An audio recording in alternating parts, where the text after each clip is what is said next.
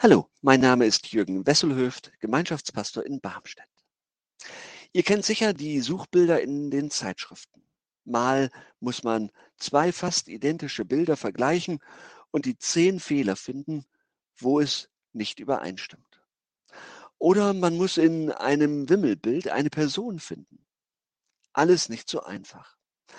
Manchmal braucht man viel Zeit, auf jeden Fall Geduld. Manche können es besser als andere und manche geben irgendwann entnervt auf.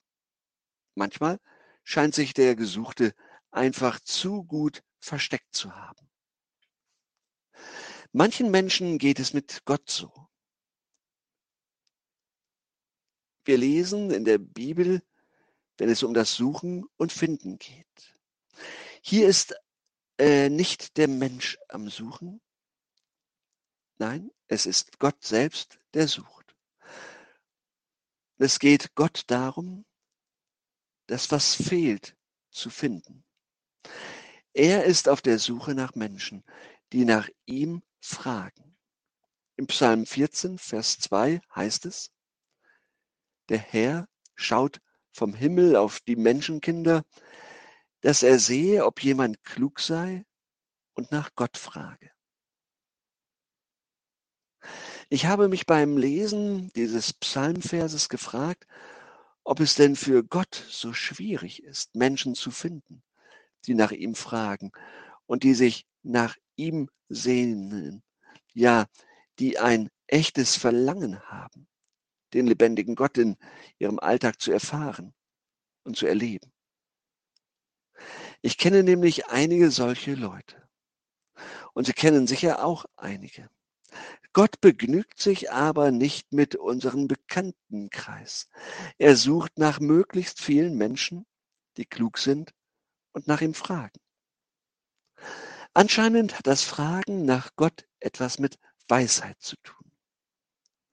Man könnte das so auf einen Nenner bringen. Wer klug sein will, der fragt nach dem lebendigen Gott. Das würde dann auch heißen, wer dumm ist, fragt nicht nach Gott. Was aber heißt überhaupt klug sein nach und nach Gott fragen? Die Bibel beantwortet diese Frage sehr klar. Sie spricht von Menschen, die sich Gott hingeben mit ihrem ganzen Leben und Sein. Sie meint Menschen, die zu Gottes Führungen in ihrem Leben Ja sagen. Ja zu Gottes Geboten, ja zu seinem Auftrag an sie. Diese Menschen lesen die Bibel und beten. Sie hören auf Gottes Stimme und packen das an, was Gott ihnen vor die Füße legt. Sie bringen den Glauben an Jesus zu ihren Mitmenschen. Und das nicht nur mit Worten. Sie lieben ihre Feinde. Sie möchten Licht und Salz in dieser Welt sein. Sie dienen den Schwachen. Sie wissen, dass ihr Körper ein Tempel des Heiligen Geistes ist und behandeln ihn entsprechend sorgfältig. Sie wollen nicht nach dem Lustprinzip leben. Und diese Menschen freuen sich auch auf den Himmel. Auf den Moment, an dem sie Jesus einmal von Angesicht zu Angesicht sehen und für immer bei ihm bleiben können. Dies sind nur ein paar Kennzeichen von solchen Menschen, die Gott sucht. Warum sucht Gott wohl solche Menschen, die nach ihm fragen? Ich denke, weil gläubige Menschen, die nach Gott fragen, ganz viel Einfluss auf ihre Umgebung haben und auf das, was in dieser Welt geschieht. Unsere Welt braucht mehr als je zuvor Menschen, die nach Gott fragen. Sind Sie solch ein Mensch? Wenn ja, dann sagen Sie zu Gott, hier bin ich. Brauche mich heute.